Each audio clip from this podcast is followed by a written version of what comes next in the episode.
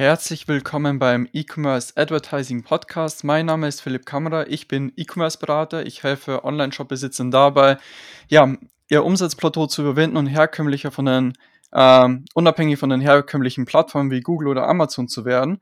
Und ja, in dieser spannenden Podcast-Episode habe ich mir einen Gast dazugeholt und zwar den Christoph Dahn. Er ist Gründer und Geschäftsführer der Greenblood UG und kümmert sich vor allem um den Aufbau und die Optimierung von Online-Shops und auch noch anderen spannenden Themen. Ähm, genau, stell dich am besten einfach mal selbst vor, Christoph. Ja, hallo Philipp, vielen Dank für die Einladung. Mein Name ist Christoph Dahn. Äh, du hast es schon erwähnt, äh, das Unternehmen heißt Greenblood UG. Wir sitzen in Freiburg und äh, wir haben uns spezialisiert auf E-Commerce-Wachstum für nachhaltige Marken äh, und nachhaltig bedeutet bei uns, äh, das ist ja, sagen wir mal, ein, ein, sehr, sehr weites Gebiet und heute ist alles nachhaltig, aber bei uns ist es einfach ein Filter. Wir arbeiten einfach mit bestimmten Produkten und mit be bestimmten Dingen nicht. Da sagen wir, das, das, möchten wir nicht machen. Also Dropshipping mit irgendwelchen äh, China-Produkten eher weniger. Und äh, ja, wir, wir machen E-Commerce vorzugsweise mit Shopify für, für alle Arten von nachhaltigen Lifestyle-Produkten, Modemarken, aber auch äh, Weingüter oder Creator, die digitale Produkte ja, anbieten. Und ja, wir sind eine, hm, wie nennt man das, eine, eine Full-Service-Agentur. Also wir, wir erstellen Shops und helfen dann auch bei der beim Wachstum und bei der Optimierung. Mhm. Ja, das ist auf jeden Fall eine sehr spannende Positionierung. Die wird ja nicht von heute auf morgen gekommen sein. Ähm, also wie hat sich das entwickelt? Wie bist du oder wie seid ihr zu der Positionierung gekommen? Wie war da so der Prozess? Ja, wie so häufig äh, äh ist es so ein eigener Pain, den man da löst. Also wir hatten äh, so in den Jahren von 2005 bis 2013 äh, ein, ein, ein einen Vertrieb für verschiedene nachhaltige Marken und, und, und haben dann auch eine, eine, Shop-Plattform gestartet. Und ich hatte immer Probleme mit dem, also mit den, mit den Agenturen. Also es ist mir immer schwer gefallen, äh, mein Geschäftsmodell ins Digitale zu bringen, weil da geht es ja darum, dass man wirklich so den, den USP erarbeitet und den dann auch über dieses visuelle Medium E-Commerce äh, darstellt. Und da gab es immer Schnittstellenprobleme. Und ich habe immer gemerkt, ah, das funktioniert noch nicht so, wie es eigentlich sollte. Habe mich da so reingefuchst mit Growth Hacking und das war ja so in, zu, während dieser Jahre äh, war das ein Thema und natürlich immer den eigenen Shop optimiert. Und da habe ich dann so ein paar ja, so ein paar Elemente entdeckt und habe mich selbst gewundert, wie gut die funktionieren. Also ich war selbst überrascht, dass ich gedacht habe, Mensch, da arbeite ich jetzt mit vier oder fünf Profis und äh, die müssen mir das doch eigentlich sagen, aber die konnten das nicht, weil die vielleicht in ihrem Fachgebiet ganz, ganz gut waren. Aber äh, das Geschäftsmodell haben sie oft nicht verstanden oder äh, sie haben das eigentlich gar nicht, sie, sie haben sich eigentlich gar nicht ums, um mein Geschäftsmodell als Kunde gekümmert. Und äh, ja, und äh, so kam die Idee, dann hatte ich eine Anfrage von ein paar befreundeten Unternehmen und das hat sehr, sehr gut funktioniert. Und dann sind wir 2013 gestartet ja, dann kam auch noch als, als, als Werkzeug Shopify dazu. Das hat es uns natürlich schon zu einem sehr frühen Zeitpunkt ermöglicht, da effizienter zu arbeiten, äh, auch äh, relativ äh, mit, mit, mit weniger Aufwand, viel schneller äh, Dinge auf die Reihe zu kriegen. Und das war sicher auch sehr hilfreich. Mhm. Und du hast gesagt, ihr habt auch eigene Produkte vorher verkauft. Welche Produkte habt ihr verkauft? Also wir waren Generalimporteur für eine ganze, ich glaube für sieben oder acht Marken im, im nachhaltigen mhm. Spektrum. Das waren äh, Jeans von Kuichi, das waren Schuhe von Vivo Barefoot, Barfußschuhe, also verschieden, verschiedenste Produkte, alle in dem Bereich Nachhaltigkeit. Deshalb dann auch der Schwerpunkt. Äh, da kennt man dann natürlich in dieser Community auch äh, verschiedene Markeninhaber und das waren auch unsere ersten Kunden und es ist auch äh, ist auch ein Schwerpunkt, weil ich das natürlich auch unterstützen möchte. Es macht viel mehr Spaß, mit Marken zu arbeiten, die, äh, ja, die, die, die was Positives bewirken möchten und wo es nicht nur um jetzt möglichst äh, um, um so ein Get-Rich-Thema geht, dass man möglichst viel Kohle in, in kurzem Zeitraum macht. Und gerade die Marken, finde ich, haben es verdient, die haben echte Geschichten. Und äh, ja, das, das fand ich sehr unterstützenswert und es macht auch mehr Spaß, mit denen zu arbeiten. Ja, und das motiviert ja einem auch dann selbst bei der täglichen Arbeit mit den Shops, weil man weiß, man macht einfach etwas Positives auch generell für die Umwelt und so weiter. Ja, genau. Das ist natürlich ein breites Feld und Ja. es ist natürlich auch nicht so zu sagen, es gibt die nachhaltigen und die nicht nachhaltigen. Ich sage immer, das sind so, sind so, sind so verschiedene Schattierungen, Farbschattierungen. Da gibt es so, ich, grün ist wahrscheinlich da die bessere Farbe. Es gibt hellgrüne und es gibt dunkelgrüne und es gibt ein Spektrum und man kann jetzt nicht sagen, dass dunkelgrün unbedingt das Beste ist. Damals war es so bei Bekleidung, dass wir auch gesagt haben, wenn die Sachen nicht schön aussehen, wenn die nicht wirklich Style haben, dann, dann bringt das ganze Nachhaltige auch nichts, weil dann, dann zieht sie niemand an. Und äh, deshalb ist das immer ein Balanceakt. Ja, ja, und das Thema hat sich ja auch entwickelt. Das heißt, was vor zehn Jahren nachhaltig war, ist vielleicht heute gar nicht mehr nachhaltig. Also da hat sich sicher das Bewusstsein auch, ja, ähm, verändert. Ja, es gibt sehr, sehr viele Schattierungen. Genau. Nachhaltigkeit äh, ist ja, kann ja das, kann ja das der Fabric sein, dass man also Rohstoffe benutzt zur Herstellung aus, aus, aus äh, zertifiziertem Anbau. Es kann, sind natürlich aber auch soziale Faktoren, wie, wie werden die Arbeiter bezahlt, die meine Produkte herstellen? Ist es eine faire Bezahlung? Dann geht es über den Transport, wie viel CO2 wird dabei äh, ausgestoßen, äh, über das Recycling. Also es ist ein sehr, sehr komplexes Feld und man kann es nicht sicherlich mi- nicht mit einem Wort äh, Ja. äh, ganz genau definieren. Ja. Ja, du hast ja gesagt, du unterstützt gemeinsam mit deinem Team Online-Shops bei dem Wachstum. Ähm, welche Themen fallen da genau für dich mit rein? Also was macht ihr dann für die Online-Shops? Also grundsätzlich ist es so, dass wir erstmal äh, versuchen äh, zu, zu, herauszufinden, auf welcher Stufe sich ein, ein, ein Shop äh, bewegt. Wenn wir uns die Zahlen angucken, mh, was mich, oder ich drehe es andersrum, was mich immer ein bisschen stört, ist, dass man in den ganzen Medien und äh, auch in Podcasts und Blogs ist eigentlich immer alles nur super und toll und alle sind erfolgreich und machen Millionen Umsätze. Die Realität ist leider nicht so. Äh, selbstständig äh, Unternehmertum ist hart und wenn wir uns die Zahlen angucken, dann sehen wir, dass es ganz viele nicht schaffen. Und es gibt zu verschiedenen Stufen unterschiedliche Gründe, warum man nicht erfolgreich ist. Zu Beginn ist es vielleicht, man hat noch kein Product, äh, Product Market Fit. Das heißt, man weiß noch gar nicht, ob sein Produkt überhaupt auf den Markt passt.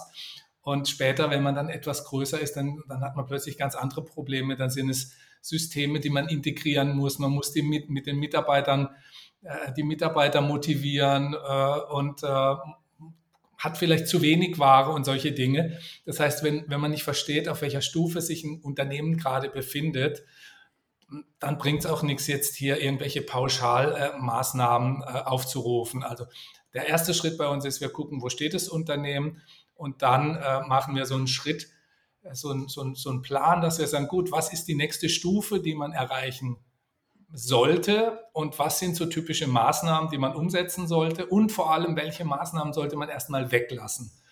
Also das Wichtigste ist häufig nicht, was man macht, sondern was man nicht macht. Du weißt ja, das Marketingfeld ist, äh, es gibt tausende von, von Produkten, tausende von Tools und Software-Tools und es ist sehr, sehr komplex und äh, die Schwierigkeit ist sicher herauszufinden, was man nicht machen sollte und so aus, der, aus diesem riesen Themenfeld, ja, so zu die, die entscheidenden, äh, ja, die entscheidenden Faktoren rauszufiltern und dann richtig umzusetzen. Ja, ja, definitiv. Also du hast einen sehr schönen Satz gesagt, nämlich, dass Einfachheit meistens besser funktioniert als komplexe Dinge. Die Erfahrung habe ich auch gemacht. Vor allem, wenn man dann eben auch skaliert.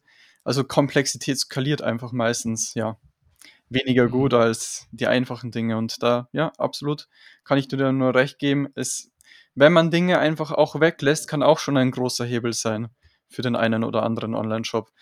Welche Dinge fallen dir spontan ein, die man zum Beispiel weglassen könnte, sodass es dann besser funktioniert?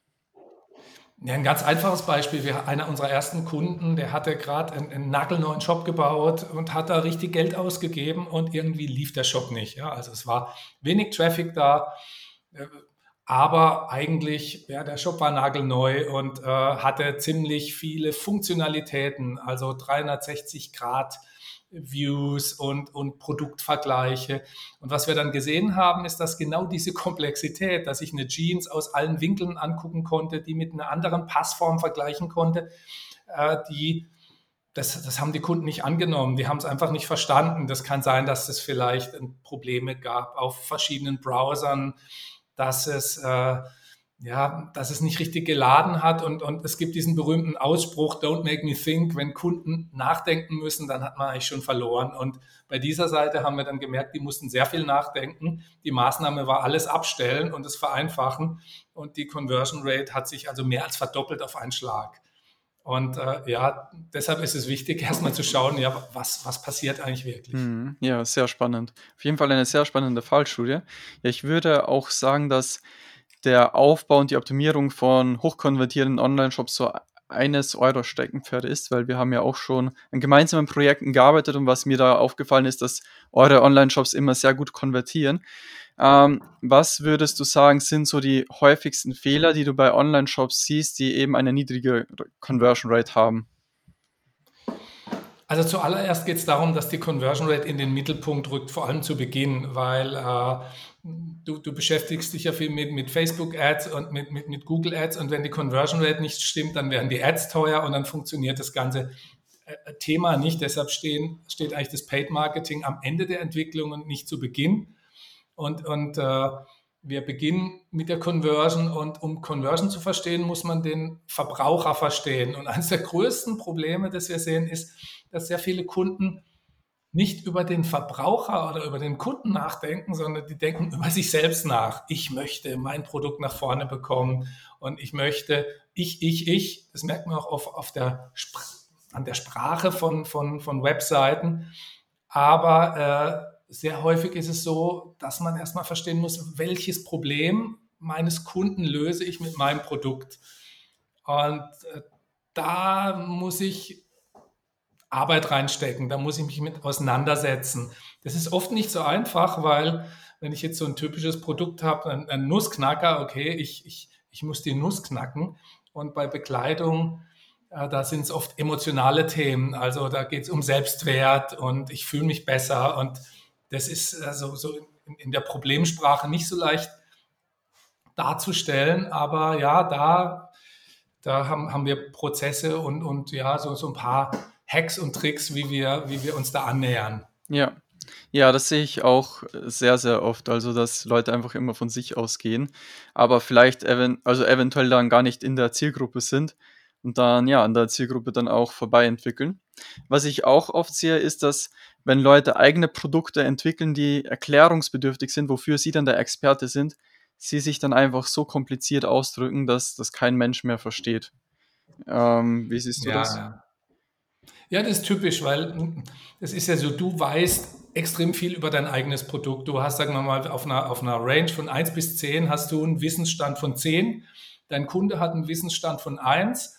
Und wenn du jetzt, äh, du versuchst dann schon etwas äh, weniger komplex zu sprechen, aber die meisten gehen dann von 10 auf 8. Und der Kunde ist bei 1, da ist der, der Gap immer noch zu groß. Das heißt, man sollte dann von zehn auf drei oder vier gehen und das klingt dann in den eigenen Ohren oft, als ob man äh, ja wie ein Kleinkind spricht. Wie, aber so sollte es sein. Es sollte also ein, Kinder, ein Kindergartenkind sollte dein Produkt verstehen und äh, das ist oft schwierig. Also äh, die denken, der, der, Kunde denkt dann, hm, ich muss doch die Komplexität da reinbringen. Ich habe mir doch so viel Gedanken gemacht und das ist sicher ein großes Hindernis. Ja, ja. Ich glaube auch, dass es viele alleine nicht mehr hinbekommen, das so zu reduzieren, weil sie zu tief in ihrem Thema drin sind. Also ich merke es ja auch bei mir selbst. Mir fällt es auch leichter für Kunden Marketing zu machen oder Werbebotschaften zu entwickeln als für mich selbst, weil ich selbst in meinem Thema drin bin. Und da ist es genauso. Ja. Also kann ich nur empfehlen, sich jemanden da, dazu zu holen, der da extern einfach mal drauf schaut über die Werbebotschaft. Ja, das sind die berühmten Scheuklappen, ist klar. Ja. Also bei sich selbst merkt man es immer am besten, ja, das stimmt. Genau. Und, und jeder Außenstehende sieht eigentlich auf einen Blick, ja, also du, das ist, das verstehe ich nicht. Und deshalb sind auch Tests ganz gut, indem man einfach unbeteiligte Dritte mal vor die Seite setzt und, und, äh, und dann aufzeichnet äh, oder, oder Aufgaben stellt. Äh, ja, leg mal das Produkt in den Warenkorb oder um was geht es hier. Und äh, da sieht man dann schon sehr schnell, wo, wo, wo Hindernisse sind und, und, und, äh, und Schwierigkeiten auftauchen. Mhm. Gibt es noch ähm, Fehler, die du sehr häufig bei Online-Shops siehst, die immer wieder gemacht werden? Äh, ein Fehler ist, dass das Denken, dass komplexe Dinge mehr bringen als einfache Dinge. Mhm. Und, und ich glaube, das Faszinierende im E-Commerce ist, dass eine sehr, sehr einfache Maßnahme äh, äh, viele tausend Euro Zusatzumsatz bringen kann und dass eine sehr komplexe Maßnahme oft gar nichts bringt. Und diese Einfachheit zu suchen und die auch äh, zu denken, die ist wichtig. Ja. Also das sind oft ganz einfache, ja, ich, ich, vielleicht können wir über ein paar Beispiele sprechen an, an relevanten Shops. Äh, da, da gibt es so ein paar Themen, die immer wieder auftauchen. Mhm. Vielleicht aus meiner Geschichte damals, äh, der Checkout-Prozess, äh, äh Trust-Elemente. Ja, da ging es darum, die Conversion war nicht, wie sie sein sollte. Und wenn man dann einfach im, im Checkout mit Trust-Elementen experimentiert, das kann man auch sehr, sehr einfach testen, äh, dann sieht man, dann sieht man sehr häufig, also sicherlich nicht immer, dass sich da an der Conversion was tut. Es, es gibt ja oft diesen Gap äh, davon, also Produkt wird in den Warenkorb gelegt und dann der Gap zwischen Warenkorb und Checkout, der ist oft, äh, da springen sehr, sehr viele ab. Das ist sehr, sehr nah am Kauf. Also der Kunde hat sich eigentlich schon zum Teil entschieden. Und jetzt gilt es halt, das Vertrauen zu stärken und auch Elemente auszublenden. Und das sind eigentlich sehr, sehr einfache Maßnahmen, die sehr, sehr viel bewirken können. Ja. Ja, was mir auch immer wieder auffällt, ist, wenn man einfach das Design zum Beispiel reduziert, dass man da auch die Conversion Rate erhöhen kann. Also die Online-Shops, die oft gut konvertieren, sind sehr ja, simpel vom Design, habe ich das Gefühl. Mhm. Und Online-Shops, die nicht konver gut konvertieren, sind oft sehr ja, aufgeblasen, sage ich mal, mit allen möglichen Designelementen. Nur damit es dem Gründer eben dann gefällt, aber ja, kauft halt niemand mehr. Ja, genau, klar. Ein Einfachheit schlägt äh, Komplexität. Das ist sicher ein, ein, wichtiges Thema. Ja, genau. Und Einfachheit ist schwieriger als Komplexität. Ja. Man denkt ja immer, Einfachheit wäre wär leicht, aber man sieht es an der Bildzeitung, die, die Überschriften, ne, eine platte Überschrift ist oft viel schwieriger zu finden als eine, ein komplexer Artikel. Ja, ja, die Zeitung verkauft sich auf jeden Fall ja mit, ähm, glaube ich, am besten mit, mit mhm. einfachen Artikeln. Ja, in, in, Österreich ist es, glaube ich, äh, gibt es ein Pendant dazu. Ja, genau, da gibt es definitiv. Ähm, genau, du hast ja gesagt, einer der ersten Schritte ist, dass man mal anschaut, wie hoch ist die Conversion Rate, dass man die optimiert oder eben einen Shop neu aufsetzt, zum Beispiel bei einem Relaunch und da die Conversion Rate im Fokus behält. Was ist so, also ich bin mir bewusst, man kann das nicht pauschal sagen, aber was ist so oft der nächste Schritt dann? wenn man die Optimierung durchgeführt hat. Also die Conversion-Optimierung, die endet ja nie. Ja. Es ist ja nicht so, dass man einmal die Conversion optimiert, sondern das ist ein dauerhafter Prozess, der beinhaltet, äh, der, der, der, beinhaltet verschiedene Kanäle, der beinhaltet verschiedene Seiten und im Prinzip spielt der auch mit anderen, äh, mit anderen Maßnahmen zusammen. Also was ein sehr, sehr häufiger Schritt ist, ist äh, eine Marketing-Automation aufzubauen das bedeutet, äh, dass man einen Prozess entwickelt, um mit den Kunden dauerhaft in Kontakt zu bleiben und den Lifetime Value, das ist jetzt der zweite, der, der zweite Punkt, um den Lifetime Value zu steigern, was ich auch, was auch für die Conversion Rate sehr wichtig ist. Das heißt, wenn ein, ist ein Riesenunterschied, ob ein Kunde im Durchschnitt fünfmal bei mir kauft für 50 Euro oder einmal für 100 Euro. Mhm. Und äh, da geht es darum, dass man wirklich den, den, kompletten, den kompletten Kunden, die, die Kundenreise versteht. Ja? Und die Kundenreise ist nicht nur der erste Kauf, sondern der erste Kauf ist eine kleine Stufe. Jetzt darf ich überhaupt mitspielen. Und jetzt geht es darum, den Kunden zu einem Stammkunden zu machen. Und das ist häufig noch schwieriger, als ihn zum ersten Kauf zu verleiten oder den ersten Kauf zu initiieren, was man, ja, man kennt es mit Rabatten schafft aber einen, Kunden zum Stammkunden zu machen, ist, ist, ist dann sicher der zweite Schritt. Und da gibt es eben die Themen Loyalty und äh, Reviews und, und viele andere Dinge. Wahrscheinlich dann über E-Mail-Marketing-Sequenzen, oder? Genau, im, im Zentrum steht sicher äh, eine, eine Marketing Automation. Das ist sicher nicht nur E-Mail, da kommt jetzt auch SMS mhm. und Messenger-Marketing dazu. Und äh, die gehen sicher Hand in Hand und da kommen auch immer neue Themen. Äh, ich weiß gerade, Messenger-Marketing war mal sehr stark vor drei, vier Jahren. Dann gab es eine kleine Pause. Und äh, jetzt im Augenblick äh, tut sich was bei SMS, in, in, in Deutschland weniger, aber in den USA und, und England gibt es da ein großes Wachstum. Und äh, ja, da geht es darum, dass man eben die Kanäle im Auge behält und, und, und wirklich versucht, einen, einen direkten Kontakt zum Kunden aufzubauen. Mhm. Ähm, fallen dir da spontan Sequenzen ein, die man ja einfach dann aufbauen kann, so von den Themen her, beziehungsweise von der Idee her? Es ist natürlich äh, gar nicht so leicht, mit einem Kunden ins Gespräch zu kommen, ohne dass es so werblich klingt. Man kennt es. Das, das, äh, das ist so ähnlich. Also ich nutze immer die, bei unseren Kunden nutzen wir immer die, die Metapher vom Flirten. Mhm. Also wenn ich jemanden kennenlernen möchte, dann ist, äh, dann sollte ich da nicht so aufdringlich sein. Dann muss ich mich natürlich, dann muss ich feinfühlig sein, dann muss ich vielleicht immer kleine Schritte gehen, ich muss was Interessantes zu sagen haben und ähnlich ist es auch beim, beim Marketing.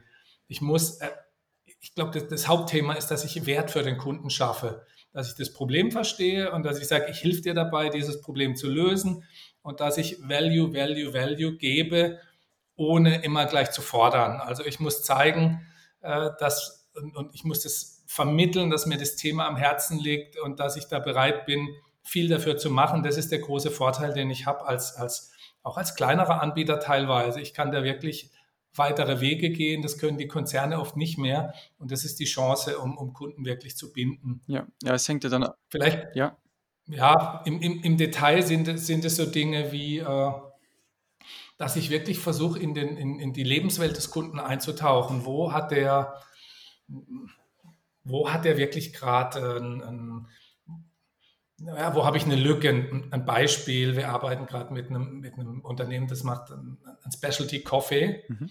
Also ist ja gerade ein Riesenthema, hochwertige Kaffees, die ähnlich wie Wein äh, äh, promoted werden und auch und, und Kaffee ist ja so das neue, ja, ist, ist, ja, ist ja der neue Wein oder da, da gibt es ja eine riesen Community, die da mit verschiedenen Maschinen arbeitet und da wäre zum Beispiel so ein typisches, auch wieder so ein Wort, Lead Magnet, dass ich ihm ein Aromarad schicke, dass er also, äh, dass er mal den, den, dass er lernt, den Geschmack äh, zu beschreiben. Man kennt es auch vom Wein, da gibt es verschiedene Geschmacksnuancen, die Weine haben, Pfirsich, Pferdedecke und so weiter. Und, das, und, und diesen, diese Geschmacksknospen kann man trainieren und die Beschreibung ist oft sehr, sehr schwierig. Und das ist zum Beispiel ein interessantes Lead Magnet, das man den Kunden zur Verfügung stellt, das man vielleicht dann auch in, zur Lieferung beilegt um, um, einfach die Beschäftigung mit diesem spannenden Thema dann auch nochmal zu fördern. Mhm. Also, dass man auch überlegt, wie kann man den Kunden über das Produkt aufklären, praktisch educaten.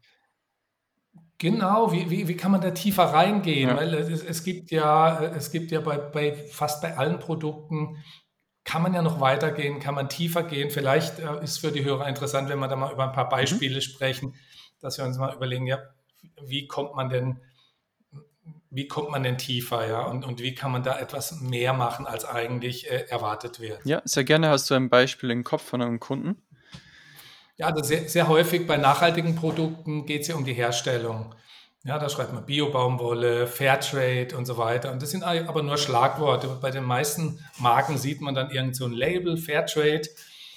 Was hier interessant ist, dass ich einfach mal die Geschichte der, der der, der Produzenten erzähle. Also, dass ich einfach mal zeige, schau mal, wie leben die, wie, wie, wie aufwendig ist es, äh, die Baumwolle zu gewinnen oder den Kautschuk zu ernten.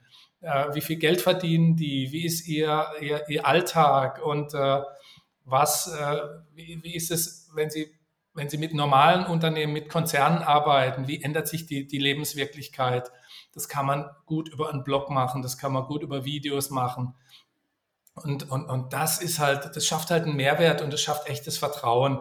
Da geht es vielleicht dann gar nicht so um die Zertifizierung, dass ich unbedingt dieses Bio-Siegel habe, weil das können sich nur die Großen leisten. Da geht es darum, dass man authentisch ist und dass man wirklich zeigt, dass einem das Thema wichtig ist und dass man sich, ja, dass, dass man diesen, dass man dieses, dieses Warum, ja, dass man dieses Warum transportieren kann. Ja, ja, ich glaube, vor allem bei nachhaltigen Themen ist das mittlerweile sehr wichtig, weil einfach nur zu sagen, das Produkt ist nachhaltig, das hat vielleicht noch vor fünf Jahren funktioniert, aber mittlerweile sind ja die Leute auch skeptisch und fragen sich, ähm, ja, warum ist das nachhaltig? Was macht das nachhaltig und so weiter? Und da einfach zu, die Dinge zu erzählen, den Herstellungsprozess und so weiter, Genau, halte ich auch für eine gute ja, Idee. Vielleicht kann ich dir da, können, ich weiß nicht, du hast sicher auch Shownotes hier in, ja. dem, äh, in, in, in, dem, Klar. in dem Podcast. Da kann ich dir mal ein gutes Beispiel, einen ein Link senden von, von, von Veja. Mhm. Veja ist so eine Sneaker-Marke, die jetzt ziemlich, äh, die ziemlich äh, äh, gut laufen. Es ist absolut trendy und die haben ganz, ganz toll. Äh, die, die haben das, das heißt, glaube ich, Veja Project auf der Webseite Veja und die haben das sehr, sehr gut gelöst. Also die haben zum Beispiel die, die, die, die haben aufgezählt, was würde es kosten, die Schuhe in China herzustellen versus in, in, in Brasilien. Dann haben sie ein Angebot von einem chinesischen Hersteller und äh, die haben also Bilder drin, die haben also super transparent, sehr, sehr gut aufbereitet, absolut empfehlenswert. Vielleicht noch ein kleiner Tipp, ich habe ja auch einen Podcast und da habe ich den Veja-Gründer äh, interviewt und er hat es da sehr, sehr, sehr, sehr interessant beschrieben. Kann man vielleicht auch mal in die Shownotes packen, wenn du magst. Ja, sehr gerne packe ich beide Links in die Shownotes, kannst du mir dann im Nachhinein zukommen ja. lassen. Okay. Ähm, bei Verbrauchsprodukten ist ja, hat man ja im Endeffekt den Vorteil, wie zum Beispiel auch bei Kaffee, dass die immer wieder konsumiert werden. Und da kann man ja dann von der Marketing-Automation ein bisschen anders vorgehen. Ähm, wie stehst du zum Thema Abo-Modelle für Verbrauchsprodukte? Ich meine, Abos will natürlich jeder, jeder Anbieter will Abos verkaufen. Das ist natürlich so der, der, der heilige Gral. Wenn ich viel Abonnenten habe, dann habe ich einen hohen Lifetime Value. Und äh, ist natürlich super. Für den Kunden ist es allerdings, äh, Abos sind schwierig zu verkaufen. Ja.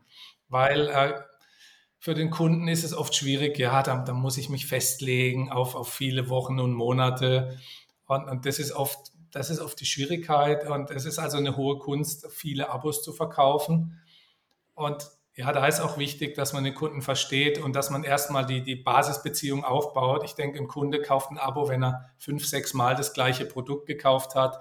Und wenn ihm vielleicht auch mal der Kaffee ausgegangen ist und dann hat er den schlechten Kaffee trinken müssen, das wäre ein, gut, ein guter Zeitpunkt, um dann mit einem Abo-Angebot äh, äh, äh zu punkten oder vielleicht mal ein, den Abo zu, ein Abo zu testen. Äh, ja, beim Abo muss man sich sehr viele Gedanken machen und muss den Kunden sehr gut verstehen. Das ist sicher nicht einfach, aber natürlich attraktiv für Anbieter. Ja, ja die Hürde für den Kauf ist sicher größer als bei einem einmaligen Kauf beim Abo. Ja, und ist vor allem ein, Folgekauf. Abo ist sicherlich nicht ja. der, der erste Kauf, auch nicht der zweite, ja. vielleicht der, der vierte oder der fünfte. Ja, ja. Ähm, du hast ja schon angesprochen, dass ihr ja sehr viel mit Shopify arbeitet. Ähm, was sind so die Gründe, die eben für Shopify sprechen, beziehungsweise warum habt ihr euch dafür entschieden, hauptsächlich mit Shopify zu arbeiten als Shopsystem? Äh, Shopify hat, ist, ist ja eine, eine Cloud-Lösung und äh, Shopify hat einen Vorteil. Shopify ist so aufgebaut, dass man eigentlich keine Agenturen braucht. Also theoretisch könnten die Kunden ihren Shop selbst bauen theoretisch. Da muss man sich natürlich schon ganz schön reinfuchsen und es gibt wie bei jedem, äh, wie bei jedem Produkt gibt es eine Lernkurve, aber die Lernkurve bei Shopify, die ist sehr niedrig. Das ist, denke ich, ein großer Vorteil. Und äh, häufig ist es auch so, dass sich die Kunden am Anfang helfen lassen und dass wir ihn, dass wir sie dann unterstützen, dass wir also Trainingsvideos anbieten und dass wir ihnen sozusagen Hilfe zur Selbsthilfe äh, bieten. Und das, das, das, geht bei Shopify, das ist bei anderen Systemen oft nicht so einfach. Da ist man sozusagen gefesselt und muss eigentlich ständig mit Agenturen arbeiten. Wenn man jetzt Millionenumsätze äh, äh, macht, dann, dann ist es sicherlich zu verkraften, dann hat man das budgetiert, aber Shopify eignet sich sehr gut, um, um klein zu starten und dann auch wirklich bis äh, äh zu wachsen. Es gibt viel verschiedene, äh, viele verschiedene Stufen. Das heißt, ich kann mit Shopify Plus kann, habe ich neun Länderstores. Shopify ist extrem innovativ. Also das Innovationswachstum ist, ist so groß. Es kommen also monatlich äh, Aktualisierungen, äh, Optimierungen raus, dass man da fast gar nicht dranbleiben kann. Und äh, ein weiterer Punkt ist natürlich der App Store. Äh, Shopify hat einen, denke ich, den größten App Store und sehr, sehr viele Entwickler äh, programmieren Erweiterungen für Shopify und man kann die meisten typischen Anpassungen und Probleme äh, mit Hilfe von, von Apps lösen. Und es gibt eine riesen Entwickler-Community. Also es sind viele Dinge, die für Shopify sprechen. Für uns ist es einfach das naheliegen, das beste Werkzeug. Und äh, aus, aus dem Grund äh, empfehlen wir Shopify. Ja. Aber natürlich gibt es auch noch andere Tools und Systeme, die auch relevant sind. Man kann also auch mit anderen, mit anderen Software-Tools äh, erfolgreiche Shops bauen. Ja. ja, das Bestellformular konvertiert auch sehr gut von Shopify. Also die Erfahrung habe ich auch gemacht. Aber ich sage immer, entweder du nutzt das Bestellformular von Shopify oder du baust es einfach eins zu eins nach, weil das konvertiert einfach unheimlich gut. Ja, genau. Dann gibt es ja auch noch Shopify Shop jetzt zum Beispiel. Das, das bedeutet, das ist so ein bisschen ein Angriff auf Amazon, dass man, dass man im, im Prinzip eine eigene App hat und dann alle Shopify-Shops dort verwalten kann und mit, mit One-Click kaufen kann. Und äh, also, wie gesagt, die Innovationen sind natürlich auch sehr spannend und, und, und es gibt da viel Potenzial auch noch in Zukunft. Ja.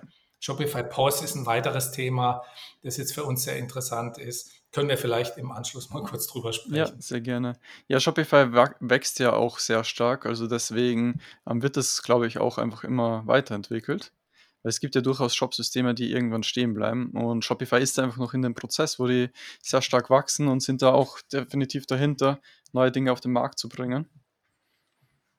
Mhm. Genau. Ja, ganz klar. Genau, und Themen wie Tracking ist einfach auch viel einfacher als bei anderen Shop-Systemen, kann ich sagen. Also wenn man, ja. also das einfachste Beispiel, ein Facebook-Pixel und die Conversion-API zu integrieren.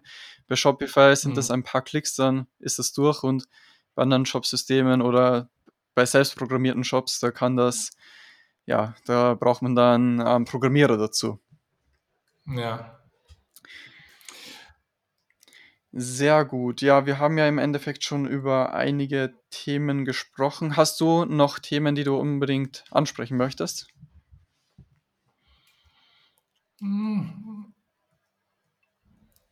Also, also grundsätzlich, äh, da hatten wir schon vorhin kurz drüber gesprochen, mm,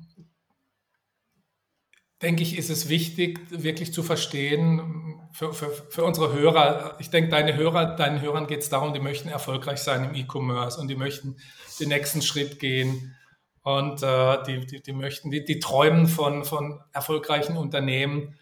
Und äh, wir alle wissen, okay, da, da, da muss man hart arbeiten und es ist, ist nicht so einfach und, und oft würde ich mir wünschen, dass man ein bisschen einen klareren Blick, Blick darauf wirft und äh, es ist sehr, sehr einfach, sich, sich so zu verleiten lassen von, hey, morgen äh, die todsichere Methode, um hier mit deinem Dropshipping viel Geld zu verdienen. Das, das finde ich ein bisschen schade, dass, dass in unserer Branche da, ja, da, da tummeln sich sehr, sehr viele, äh, die, die, die das eben so vermarkten, dass es super einfach ist und äh, dass man eigentlich nur die richtige Taktik braucht. Ich glaube, es ist wichtig, dass man ein gutes Produkt hat und äh, gute Produkte sind dann auch langfristig viel einfacher zu vermarkten. Das kennst du sicher auch. Äh, was nutzt der beste Funnel? Was nutzt äh, die beste Conversion Rate Optimierung? Äh, wenn das Produkt halt nur mittelmäßig ist oder wenn es sehr äh, generisch ist. Das heißt, wenn es das bei 100 anderen Anbietern gibt. Und ja, ich freue mich immer, wenn wir tolle Produkte finden oder wenn wir, wenn, wenn wir mit Kunden arbeiten, die wirklich äh,